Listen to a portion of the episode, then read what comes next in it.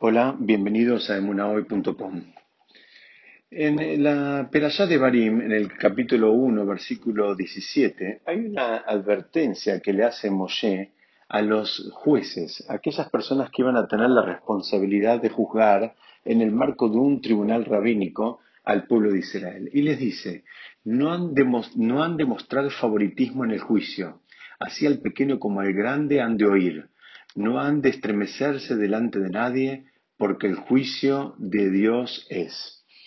Es decir, es una, advertencia bastante fuerte que le hace Moshe, eh, insisto, a, los, jueces, y en realidad normalmente nosotros entendemos como que el juez no tiene que, eh, digamos, ni asustarse porque el que tiene sentado en, eh, eh, frente a él es una persona poderosa, ni tampoco tiene que hipersensibilizarse porque el que tiene frente a él es una persona débil.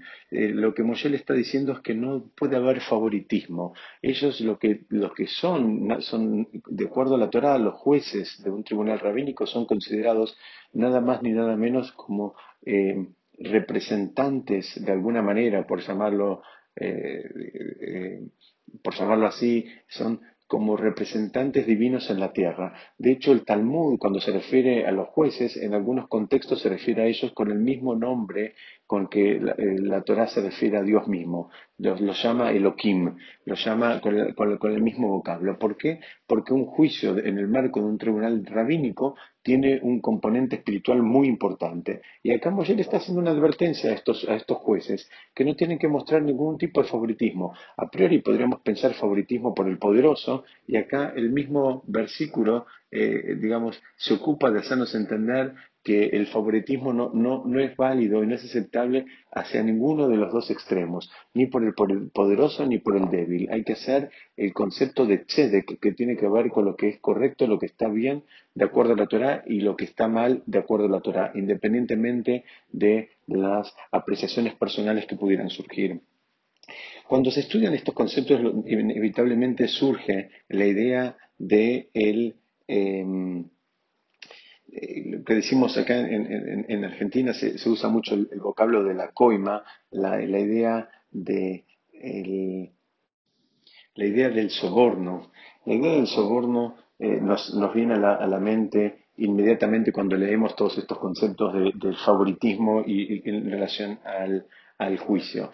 Es interesante que el Talmud, en el Tratado Ketubot, trae una serie de casos donde eh, nos enseñan que el soborno no necesariamente tiene que ver con el dinero. No pensemos que eh, el favoritismo se puede presentar, eh, digamos, en función de que haya dinero abajo de la mesa como única forma. Justamente el Talmud, insisto, se, se, detiene a mostrarnos una serie de casos que yo algunos voy a compartir rápidamente con ustedes, donde nos enseña que ese, ese soborno puede ser eh, puede tomar la forma de pequeños favores. Y ahí trae el Talmud un caso de un, eh, de un rab llamado Shmuel que tenía en un momento una dificultad para cruzar un puente y se acercó una persona y lo ayudó a él a cruzar ese puente. Entonces, después este rab Shmuel le pregunta, ¿qué, te trae por esta, por esta ciudad? Y él le dice, no, vengo acá porque tengo un, juicio que va a ser tratado en su tribunal rabínico. Y ahí inmediatamente eh, Shmuel le dice, que ya estaba descalificado como para proceder porque él había recibido un favor por parte de esta persona.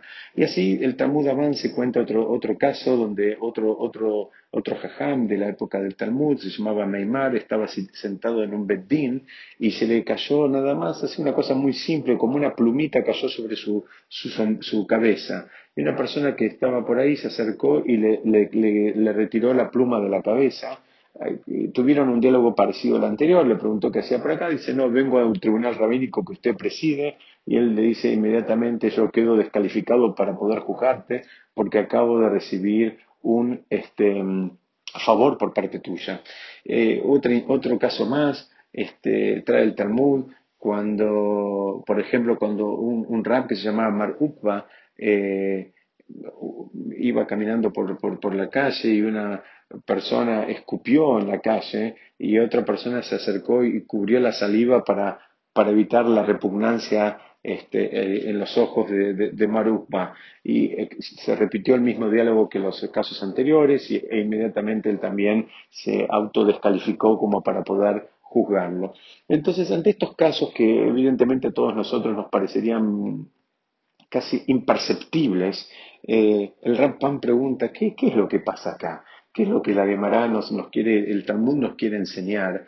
¿Y, cuál es este concepto? Dice, ¿qué pasa? ¿Eran tan sensibles ellos? ¿Eran tan o, tan eh, fácilmente eh, sobornables que tenían que cuidarse de no recibir eh, el, mínimo favor.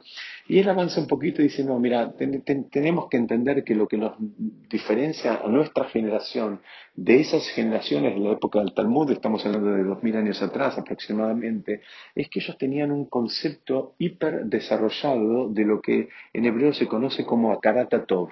El concepto de Akaratatov, eh, la traducción sería el concepto de gratitud, del reconocimiento del bien. Entonces ellos tenían ese, ese reconocimiento del bien que recibían de otro, lo tenían a flor de piel y lo tenían tan desarrollado y eran tan sensibles a ese, al, bien que recibían, al favor que recibían de otro, que ellos ya eh, eh, indefectiblemente los condicionaba como para ser jueces.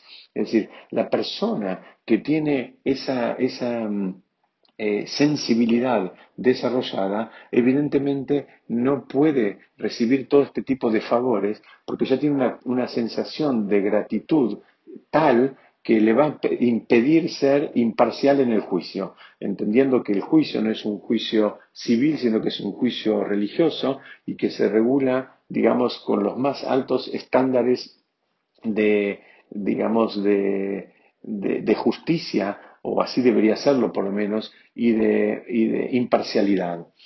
El Rapam eh, avanza y él inclusive explica, dice que la mayor parte de los problemas que tenemos en la sociedad de hoy es la falta de esa sensación de gratitud, la falta de ese concepto que en hebreo se llama karata tov entre, entre todos, entre los miembros de una familia, entre los, los, los, miembros de un matrimonio, entre los miembros de una comunidad o entre los miembros de una empresa, me refiero al empleador, empleado y el vínculo que, hay entre ellos.